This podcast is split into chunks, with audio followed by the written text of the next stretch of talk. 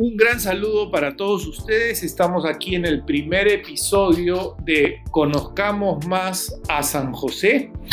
Estamos con ustedes, José Alfredo Cabrera y Ronnie Macías, en este primer episodio de Conozcamos a San José.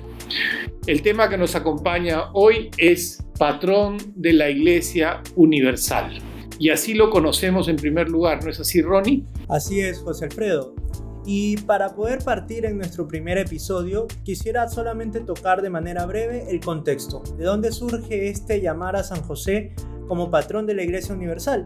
Y tendríamos que remitirnos a hace 150 años, cuando el Papa Pío IX proclamó a San José como patrón de la Iglesia.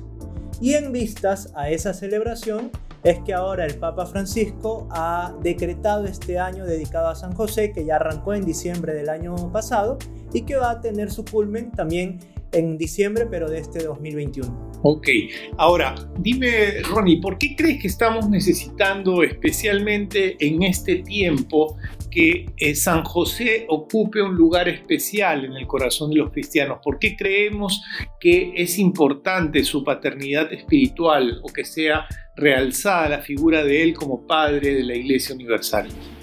Bueno, tomando como referencia lo que ya han dicho varios papas desde hace dos siglos y que ha recogido el padre Calloway en el libro en el cual nos estamos basando para hacer nuestras reflexiones, podríamos resumirlo en dos razones específicas. La primera es que la paternidad espiritual de San José es necesaria en el tiempo de hoy para ayudarnos a proteger el matrimonio y la familia. Dos instituciones que se han visto y se están viendo atacadas mucho y que sabemos que son pilares para construir una humanidad de cara a Dios. Y la segunda es porque así como San José podemos decir que fue el primer misionero que llevó a Jesús y a su madre a Egipto y luego lo llevó de vuelta a Israel, necesitamos que el mundo sea reevangelizado, empezando por nosotros mismos, por los bautizados, pero también el mundo entero. Entonces, esta reevangelización del mundo es prioritaria también encomendársela al patrocinio de San José, nuestro Padre Espiritual, que es el primer misionero del mundo cristiano. Sí, y además yo tengo la impresión Ronnie, que en estos tiempos actuales, en donde la institución de la familia y la institución del matrimonio están sufriendo tantos ataques, en mi experiencia pastoral y en mi experiencia de labor evangelizadora con matrimonios y familias, voy viendo que la figura de San José es muy poderosa, muy potente, porque recuerda efectivamente la paternidad y porque yo creo que los seres humanos siempre necesitamos eh, modelos, siempre necesitamos figuras que nos recuerden el camino que hemos emprendido y que otras personas ya han emprendido y que han podido llegar a la meta.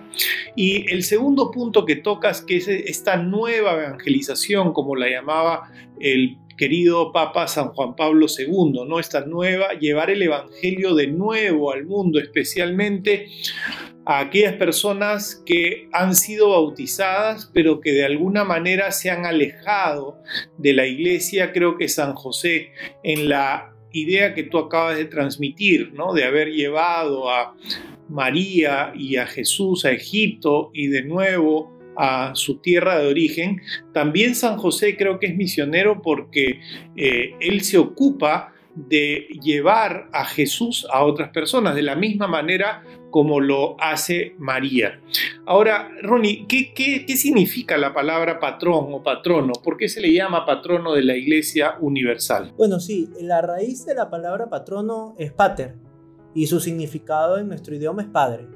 Es decir, San José es nuestro Padre en el orden del Espíritu. Y como Padre, y quiero citar aquí a San José Marelo en una frase que él nos compartía, él nos invita a regocijarnos bajo el manto paternal de San José, que es el refugio más seguro en las pruebas y las tribulaciones. Asimismo, podemos decir que San José es nuestro patrono porque es el Padre de Jesús, su Padre terreno, a quien cuidó, a quien formó, a quien proveyó de lo necesario para su subsistencia humana.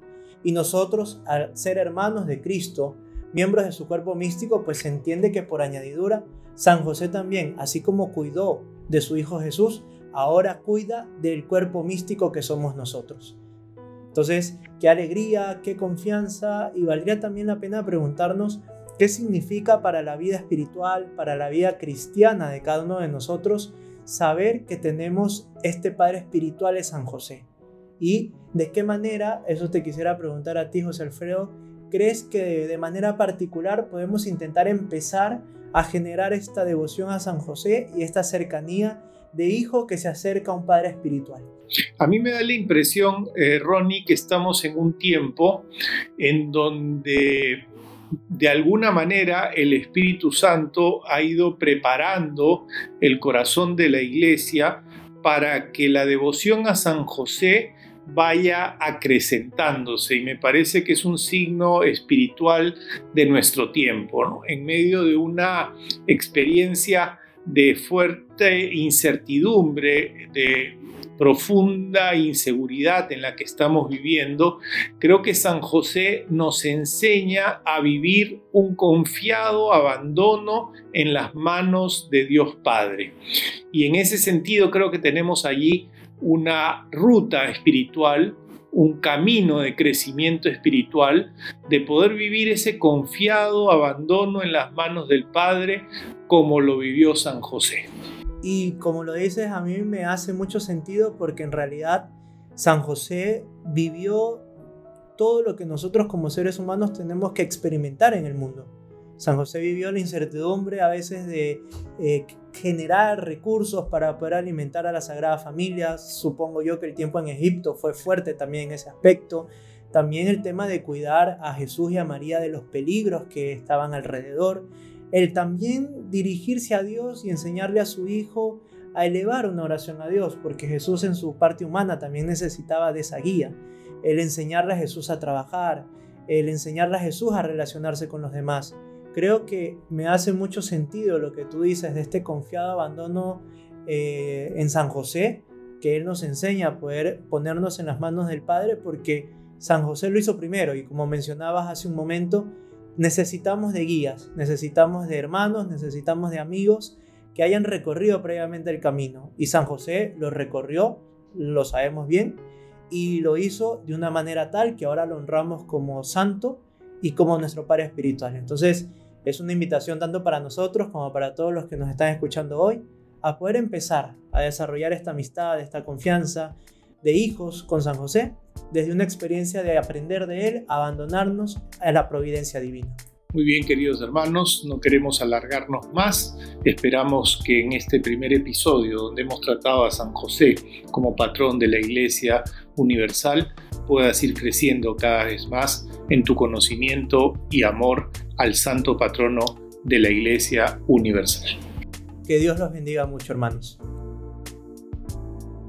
Queremos terminar nuestros episodios siempre rezando la famosa oración del memorare a San José. Acuérdate, San José. Acuérdate, oh castísimo esposo de la Virgen María y amable protector mío San José, que jamás se ha oído decir que ninguno que haya invocado tu protección e implorado tu auxilio no haya sido consolado.